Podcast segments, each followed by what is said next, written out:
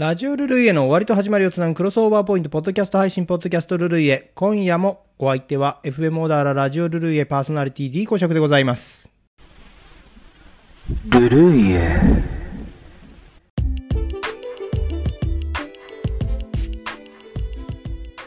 先日8月7日放送のラジオルルイエお聞きくださいました皆様お聞きくださいましてありがとうございました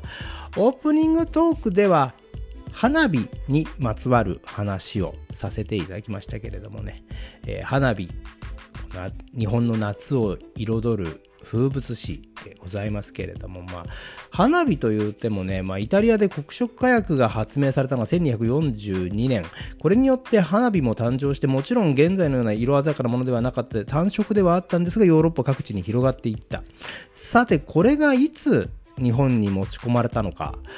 これはね実は定かではないんですけれども慶長18年1613年の駿府政治録という文献では駿府の徳川家康が城の二の丸で民人民の人ですよね。だからあの中国の方ってことでしょう、えー民人による花火を楽しんだという記録が残っております。慶安元年1648年には江戸市中において花火禁止の町触れが幕府より発令しておりまして一つ長中においてネズミ火流星その他花火の類使わしまじくことただし川口においては格別のことというふうなことが書いてある。うん、あのすでにネズミ火と言ったらネズミ花火。流星といったらこれはあのロケット花火ですよね。これの2種類が江戸の町で製造されていたことがこれでまず分かります。そして川口というのはまあこの河口付近のことなんですね。隅田川河口付近においては戦場で花火を、えー行うこと、えー特別に認められていたということが、えーわかるわけであります、えー当時ね、あのー江戸で作られていた花火というのは、まあ、練った火薬で作った小さな玉を足の管に詰めて点火するとオレンジ色の火火花が噴出するという程度のものだったんですが技術が高まってくると空中へ尾を引いて飛んでいく流星をはじめ朝顔トンボ蝶赤竹水玉などねこの新しい花火が生まれていったわけです。こうしてね花火の種類が増えたんですがまあ色の方ねこの江戸時代の花火っていうのはやっぱり黒色火炎だったためにオレンジ色のみということになりますね、えーこれはね色がついてくるのはずっと後の方になってくるんですね。第2回パリ万博博覧会で、えー色鮮やかな花火を目の当たりにした商人清水宇三郎。この清水宇三郎といえば日本人商人として唯一参加出展を行った、えー方になりますよね、えーこのヒノキ作りの茶屋をあの茶店をね、えーまずこの出店してで3人の芸者にえー給仕や芸をさせてねそんなあのプレゼンをしたんですよ。でナポレオン3世から銀メダルというのをね 授与されてるというあの名誉に授かった方この清水宇三郎さん。この方がね西洋かやあの花火とかそれから化学薬品を持って帰ってくるんです。で明治2年1869年に東京日本橋に水穂屋という店を開いてそれを販売した。これによって触発された花火職人たちが試行錯誤を繰り返して国内でも色鮮やかな花火が作られるようになってくる。そして現代に至るというね、そういう経緯が実はあるんであります。さあそんなわけで今回も、えーリスナー様のメッセージを紹介していきましょう。ではまずはうんじゃあいつものようにヒーローゆうきさんのメッセージから、紹介させてもらいます、えーヒーローゆうきさんありがとうございます。いつも、えーお疲れ様でした。今夜は夏の季節ながらムーディーな曲など暑いだけの曲ではないところに選曲の上手さを感じました。いやありがとうございます。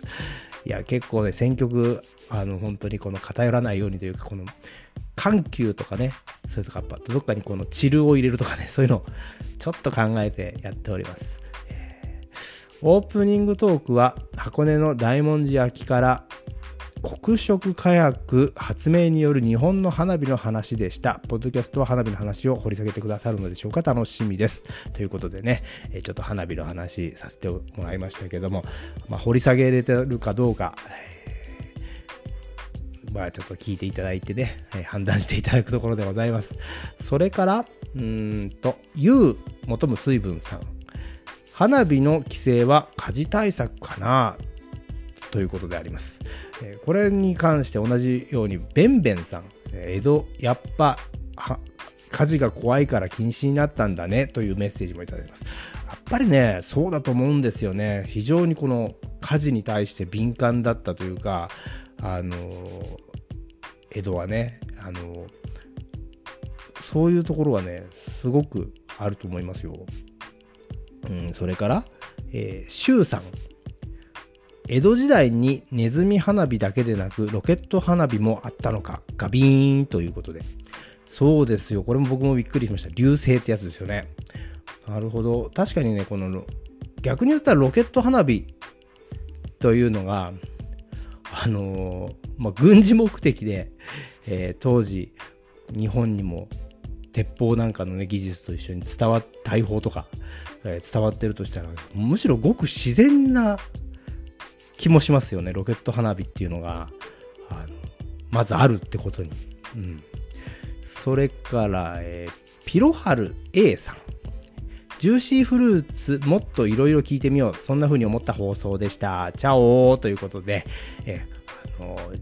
2週にわたってね、ジューシーフルーツの曲を、楽曲を紹介させていただきました。先々週は海、そして先週は、えー、そんなヒロシに騙されてをかけさせていただきましたよね。ジューシーフルーツはね、もうとりあえずその、えー、今回紹介させてもらったのは、あの、桑田佳祐、えー、さんの楽曲ということになりますけどね、本当にジューシーフルーツのあの名曲たくさんあるんでね、ぜひ聴いてほしい。ベスト版もいくつか出ておりますからね、そちらの方を購入されることをお勧めします。さあ、そんなわけで、今後の D 公爵のポッドキャスティングにご期待いただけたらと思います。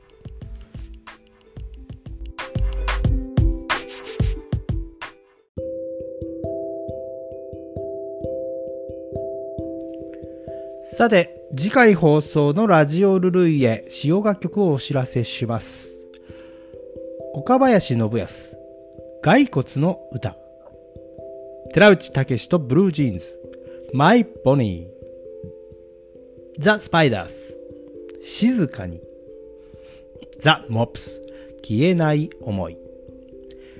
ザ・スパイダース、サイケデリック・インストゥメンタル、ザ・ボルテージ、ナンシー・アイ・ラブ、マキシマムでハイビスカス・レディの7曲を紹介します。以上の楽曲に興味のある方はぜひラジオルルイエの放送をお聴きください。放送は2022年8月14日日曜日21時放送です。再放送は2022年8月15日月曜日夜24時。小田原にお住まいの方は FM オーダーラ 87.9MHz でラジオからお聞きいただけます。また FM オーダーラはインターネットのサイマル放送で聞くことができます。お手持ちのパーソナルコンピューターかスマートフォンで FM オーダーら公式ホームページにアクセスしてブラウザ上からお聞きいただくか、サイマル放送が聞ける専用アプリレディモをダウンロードしてお聞きください。FM オーダーらの公式ホームページからも、この専用アプリレディモをダウンロードするページにリンクが貼ってございますので、そちらの方をご利用いただいて、レディもダウンロードしてぜひ聞いてみてください。また、ツイッターをご利用されている方は、ぜひ、お聞きの際にハッシュタグルルイエ、ハッシュタグの後にひらがなでルルイエと書いてつぶやいてみてください。そんなわけで今夜も D5 着のポッドキャストルルイあっという間にお別れの時間。皆さん週末の夜は FM オーダーでお会いしましょうね。僕の人生が続いてる限り配信し続けたいと思います。それでは皆様、来世でもよろしく。チャオー